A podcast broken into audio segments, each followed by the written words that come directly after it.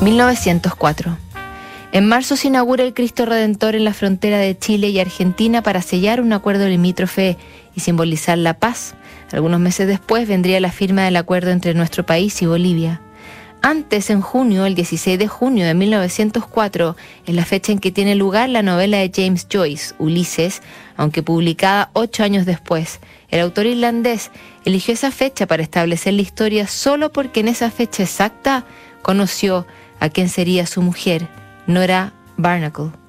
La historia no había empezado bien, la cita original era el 14 de junio y ella no llegó. Al día siguiente el escritor le envió una carta inquiriendo sobre las razones del plantón. 15 de junio de 1904. Puede que esté ciego.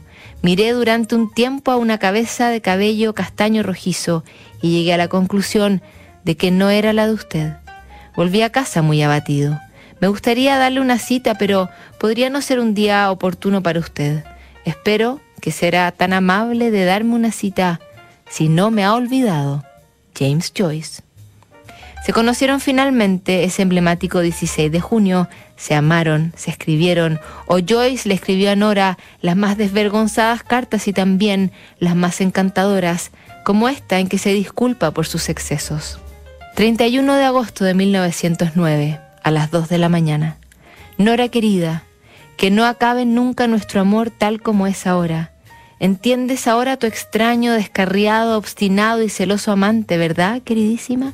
Vas a intentar sostenerlo en todos sus disparatados humores, ¿verdad, queridísima?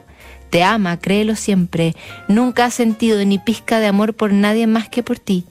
Tú eres quien ha abierto un profundo cisma en su vida. Todas las palabras groseras del habla me ofenden ahora, pues siento que te ofenderían a ti.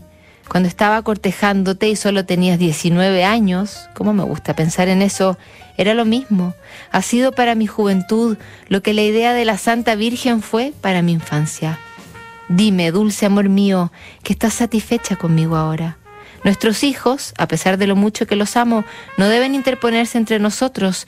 Si son buenos y nobles, es por nosotros, querida. Nos encontramos y juntamos nuestros cuerpos y almas libre y noblemente, y nuestros hijos son el fruto de nuestros cuerpos. Buenas noches, queridísima niña mía, mi novia de Galway, mi tierno amor de Irlanda.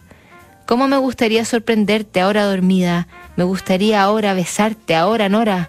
¿Sabes dónde? Buenas noches, amada mía. Y más adelante, mi callada Norita Días y días han pasado sin carta tuya, pero supongo que pensaste que me había marchado antes. Salimos mañana por la noche, para finales de semana o para el domingo. Estaremos juntos, espero. Estoy cansado esta noche, queridísima, me gustaría dormir en tus brazos. No hacerte nada, sino solo dormir, dormir, dormir en tus brazos. ¿Me mimarás cuando vuelva junto a ti? Espero que tomes ese cacao todos los días y espero que tu cuerpecito, o mejor, ciertas partes de él, esté volviéndose más llenito. Y sin embargo, qué ternura me entra en el corazón cuando pienso en tus delgados hombros y en tus piernas y brazos de niña. Qué pícara eres. Me gustaría que llevaras ropa interior negra. Qué largo va a ser el viaje de vuelta, pero qué delicioso va a ser el primer beso entre nosotros. No llores, querida, cuando me veas. Quiero ver tus ojos bellos y radiantes. Me pregunto, ¿qué será lo primero que me digas? Tuvieron dos hijos, Giorgio y Lucía. La fragilidad mental de la niña, la atracción por la bebida de Joyce y los desgastes propios de la vida en común dificultaron la unión que de todos modos defendieron. Tras la muerte de James en 1941, Nora permaneció en Zúrich hasta el fin de su vida, diez años más tarde, en 1951. La próxima semana revisamos más cartas notables en Duna.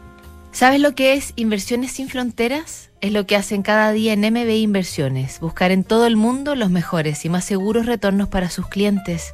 Acércate a MBI Inversiones y mira el mundo sin fronteras.